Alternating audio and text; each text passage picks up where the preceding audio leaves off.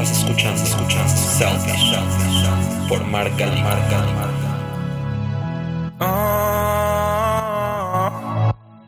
Bienvenidos a este episodio número 10 de este podcast que se llama Selfish con doble L. Yo soy Mark y una vez más estoy aquí con ustedes como cada lunes. Antes de empezar este episodio, me gustaría agradecerles a todos los que me escuchan porque, como bien lo dije al principio, este es el episodio número 10. Ya son 10 episodios de lo que llevamos platicando de temas interesantes y esperemos que muchos más. Y la verdad es que la respuesta ha sido increíble, yo no me lo esperaba. Ya tenemos casi más de 1500 podcast escuchas, entonces realmente es algo que no me esperaba que sucediera tan rápido. Yo pensé que iba a tener 200 o 300 personas escuchándome, pero la verdad es que le ha ido muy bien y estoy muy contento. Les agradezco a todos por escuchar esto y les agradezco a todos los que me han comentado, me han mandado mensajes diciéndome que les gusta mucho. La verdad es que yo espero que duren muchos más. Pero bueno, para ya meternos al terreno de lo que vamos a hablar hoy, les voy a contar algo. La semana pasada estaba yo hablando con un amigo, estábamos discutiendo sobre la situación económica mundial, o sea, esta crisis que apenas está empezando y que se avecina. Y en esta plática, además de discutir muchos temas, de replantearnos qué va a pasar, surgió un tema en particular en donde los dos coincidimos que después de la crisis el mundo se debe plantear un nuevo sistema económico. O sea, concluyendo que tanto el sistema capitalista como el sistema socialista, en cierto sentido, aunque no los dos sean económicos completamente, y aunque en diferente proporción, son sistemas completamente caducos que necesitamos replantearlos para producir un cambio. Y entre estas discusiones, y tomando en cuenta que el marketing es una disciplina que surge como respuesta a este sistema capitalista para fomentar el consumo de los bienes, Recuerden, no fomentar el consumismo, que eso es más el resultado del sistema. O sea, acuérdense que consumo y consumismo son dos conceptos distintos. El marketing funciona para fomentar el consumo. Pero bueno, tomando en cuenta eso, mi amigo y yo, platicando de esto, él me preguntó que con estos cambios, ¿cuál será el destino del marketing después de la crisis? Que se debería de replantear también el marketing, ya que la forma de consumir jamás será igual. Incluso salió el tema que el marketing va a desaparecer o ya me va a ver mucho más exagerado. Hasta lo mencionamos que en este, estos tiempos de incertidumbre el marketing no sirve para nada. Pero al contrario, si nosotros hacemos un análisis histórico, nos vamos a dar cuenta que siempre estos periodos de crisis vienen acompañados de muchas oportunidades y el caos social trae consigo un ordenamiento que resulta siempre beneficioso. Y es ahí cuando el marketing puede entrar a agregar valor a las empresas que en cierto sentido pues no les va a ir muy bien con la crisis. Entonces me planteo yo la pregunta principal que da pie a este episodio. ¿Cómo aplicar el marketing en tiempo de crisis, en los tiempos que estamos viviendo? O más sencillo, ¿qué hacer con nuestras marcas o empresas en estos tiempos? Así que en este episodio vamos a hablar de marketing en tiempos de crisis. ¿Qué debo hacer para permanecer en el mercado? ¿Cómo replantear las estrategias de mi marca? Y cómo convertir este caos en una oportunidad. Uno de mis libros favoritos y de cabecera se llama El arte de la guerra de Sun Tzu. Seguramente muchos de ustedes ya lo leyeron y si no se los recomiendo muchísimo. En este pequeño libro, que literal de verdad se lo pueden echar en una sentada, Sun Tzu nos otorga las bases fundamentales para ser un líder estratega en la guerra armada. Pero va más allá de eso. Porque al final hablar de marketing es hablar de estrategia. Así que este libro nos sirve mucho para saber cómo enfrentarnos a los periodos caóticos del contexto. Algo que es importantísimo recalcar de este libro es que sin duda Sun Tzu nos habla de las oportunidades en los tiempos de incertidumbre y cómo aprovechar estas oportunidades. No es un libro de práctica militar, sino es un tratado que nos enseña la estrategia de aplicar sabiamente el conocimiento de la naturaleza humana en los momentos de confrontación. Si nosotros agarramos estas enseñanzas y las aplicamos a cualquier ámbito, puede ser muy fructífero. Ya no importa de qué guerra estemos hablando, siempre necesitamos distintas tácticas para afrontar los cambios. Además, no es muy difícil darnos cuenta que el contexto actual es un contexto similar a una guerra. Estamos en tiempos de guerra, así que esta lectura se convierte en necesaria, porque así como el contexto, el mundo del marketing es cambiante, complejo y exigente. Es un terreno, digamos, voraz, en el cual necesitamos desarrollar habilidades tácticas. Algo que debemos tomar en cuenta para poder empezar a explicarles esto es que en el arte de la guerra no hay reglas fijas. Estas solo pueden plantearse de acuerdo con las circunstancias. O sea, en la guerra como en el marketing, el secreto del éxito consiste en cambiar las reglas. Y hoy, obviamente, la economía está en decrecimiento. Esto hace que se incremente la rivalidad de la competencia. Las empresas deben crecer a costa de sus competidores, o al menos mantener su mismo tamaño. Y la única forma de hacerlo cuando la demanda es menor es quitándole espacios a otras empresas. Y en estos periodos de recesión el comportamiento de nosotros como consumidores también cambia, buscando adaptarnos a estas nuevas condiciones. Tenemos obviamente que ajustar patrones de consumo y de compra y sustituir productos y eliminar productos de nuestra lista. La primera pregunta clave que debemos formularnos es cuánto va a durar esta crisis. Pues obviamente la duración de la recesión va a influir en algunas de las estrategias que nosotros podemos tener como respuesta en nuestras empresas.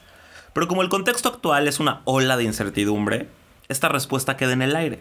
Sun Tzu afirma que quien se mantiene sereno y firme no lo abaten los conocimientos. O sea, la crisis tiende a llegar en los momentos menos esperados. Algo importante es que el afán por sobresalir no nos robe la tranquilidad, no nos lleve a actuar, digamos, con serenidad o firmeza. Lo más recomendable es hacer un alto primero, analizar la situación de tu empresa, aceptar los errores que se vinieron cometiendo o, los, o las cosas que se han hecho bien y actuar.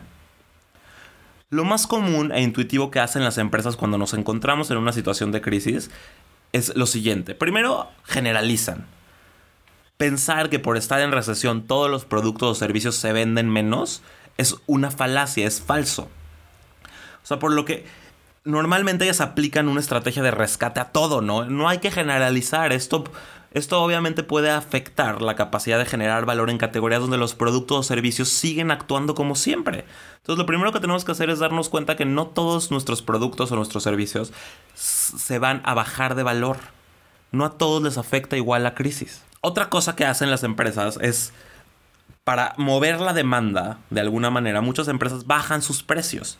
Pero muchas veces esto también deteriora lo que es la marca y se percibe como una disminución en este valor de marca. Entonces tampoco es una buena estrategia. Otras empresas también apuestan por bajar la calidad de sus productos.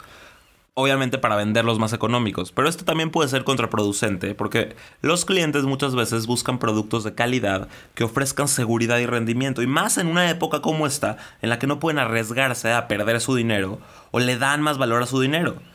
Al contrario, lo que más necesitas tú como empresa es fidelizar a tus clientes. Y otra táctica que hacen la mayoría de las empresas en periodos de crisis consiste en disminuir el presupuesto publicitario y de marketing. Obviamente, si tú disminuyes estos presupuestos, reduces los costos. Pero como ya les mencioné, cuando hay una recesión se incrementa la rivalidad y si no mantienes tú una presencia de marca, la competencia ganará estos espacios. Estos caminos son los fáciles y son los comunes, pero Sun Tzu dice en su libro que un terreno del cual es fácil salir, pero difícil de volverse, es una trampa. Las empresas que desean emprender un camino fácil, proyectándose a planes que dan resultados al instante, obviamente van a abandonar todos los planes a futuro porque son más complejos, pero estarán caminando directamente a una trampa que no tendrá salida. Por eso estas estrategias no siempre funcionan. Son trampas de las que nos va a costar más trabajo salir. Otras respuestas naturales de muchas empresas son simplemente no hacer nada y esperar que pase la recesión. Pero también eso es contraproducente, porque pueden utilizar el marketing como una herramienta clave para reaccionar y para agregar valor. Entonces, la pregunta de este episodio es ¿qué debemos o qué podemos hacer?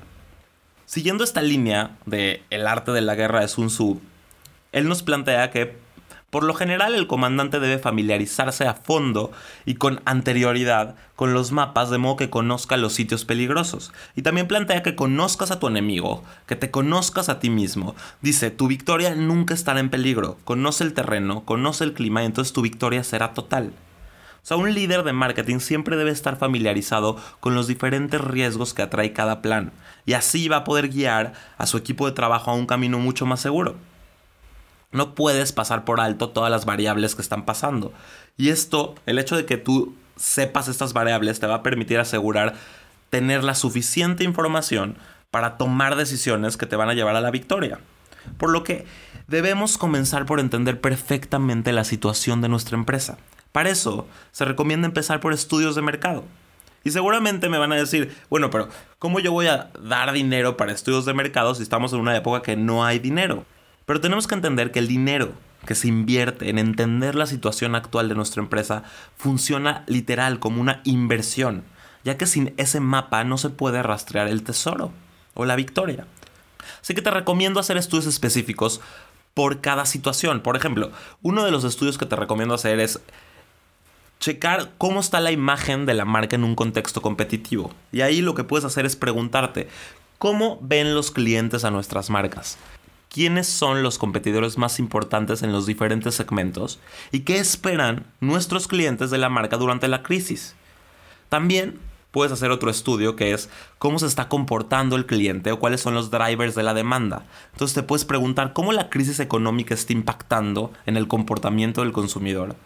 Cómo identificar estas gratificaciones o indulgencias que obviamente rompen con la lógica de la demanda en general qué factores influyen en la demanda de los consumidores y cómo la empresa puede actuar sobre estos factores. Otra investigación que, ah, que te recomiendo que hagas en estos momentos es la de segmento de mercado, que conozcas perfectamente a tu consumidor, cuáles son los segmentos de mercado y cuáles son los más atractivos en números de cliente o en volumen de negocio para este potencial crecimiento en la crisis. ¿Cuáles son los segmentos que son menos afectados por esta recesión? ¿O a quién me voy a dirigir yo con mayor certeza para no estar perdiendo el tiempo con la gente que no me va a agregar valor en estos momentos?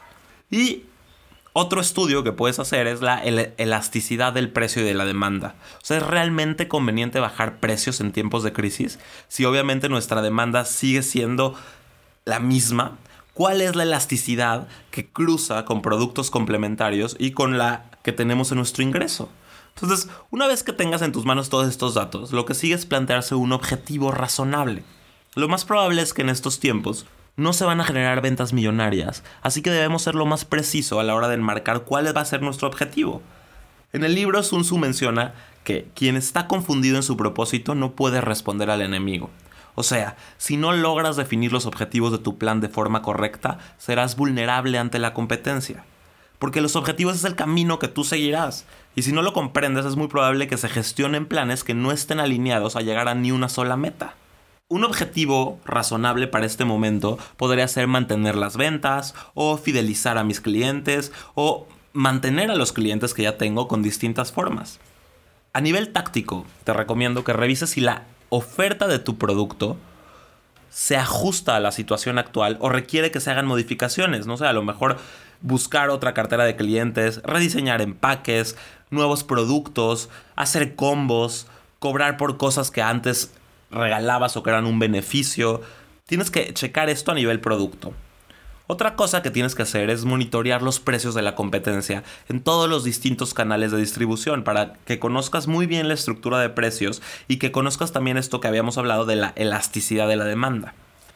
Es importantísimo no ausentarnos de nuestra misma promoción, hay que aprovechar los medios digitales incentivar lealtad, generar experiencias memorables para los clientes, orientar la comunicación hacia un mayor rendimiento y obviamente apoyar siempre a las emociones porque estamos en un periodo mucho más emocional. Y otra cosa a nivel táctico que puedes ah, eh, hacer es evaluar canales y realizar ajustes en caso de que sea necesario para buscar eficientar tu producto o tu venta.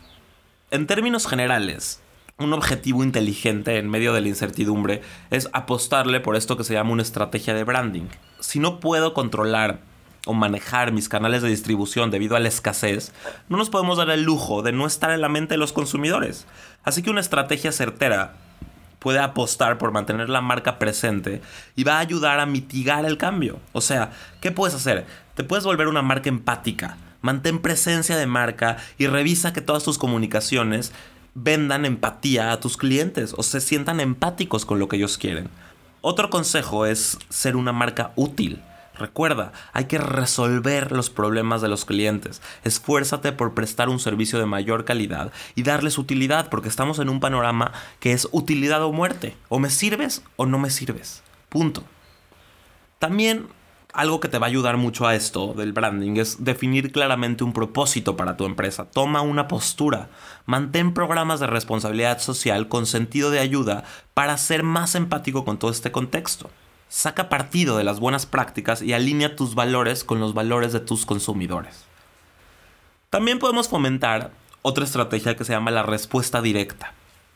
¿Qué es la respuesta directa? Te tienes que centrar en los clientes que ya existen Ganar nuevos clientes en estos momentos es muy costoso.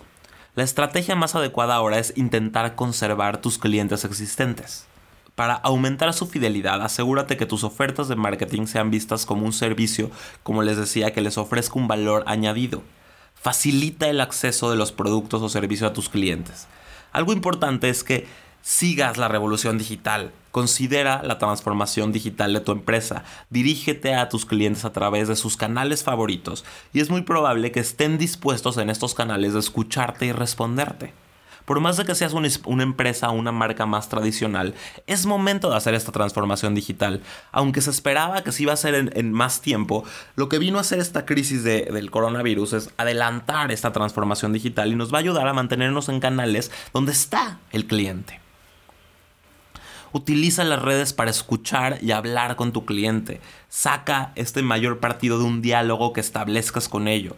Averigua lo que realmente está diciendo tu cliente, lo que está implícitamente puesto ahí. Utiliza esta información para encontrar una oferta más adecuada y todo lo que sepas de él, utilízalo para dirigir una oferta más adecuada y hacerle sentir que es comprendido y valorado. Algo importante es que también debes combinar estos canales online con los offline. No, no malgastes todo tu dinero en estructuras que ya están aisladas, sino que integra estos canales, tanto de venta online como de venta offline. Involucra a toda la compañía en esto. No te olvides de hacer marketing interno también, para que todos puedan ser capaces de sacarle partido y ver oportunidad en esta crisis. Busca la eficiencia, concéntrate en segmentos y canales claves. Así vas a de alguna forma tener un mayor alcance, una menor rivalidad y vas a contribuir más con tus clientes. Y recuerda, en la unión está la fuerza. Realiza alianzas estratégicas con proveedores, distribuidores y competidores para construir una cadena de valor con todos. Si tu pensamiento estratégico es profundo y de largo alcance, has ganado de antemano, dice Sun Tzu. Una de las características determinantes de un estratega es la capacidad de visionar un futuro comprometedor. Esto significa que un líder debe intensificar su esfuerzo en seguir los nuevos lineamientos del marketing y abandonar todas las teorías tradicionales. O sea, prepárate para el futuro. Algo que puedes hacer es formular escenarios de planificación que permitan visualizar futuros alternativos y en cada uno de estos escenarios diseñar estrategias en torno a esta incertidumbre.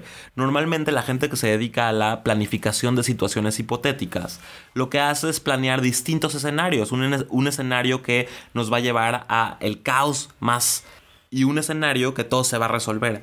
Y los dos los resuelve de distinta manera. Es importantísimo plantearte estos escenarios y formular una respuesta a futuro.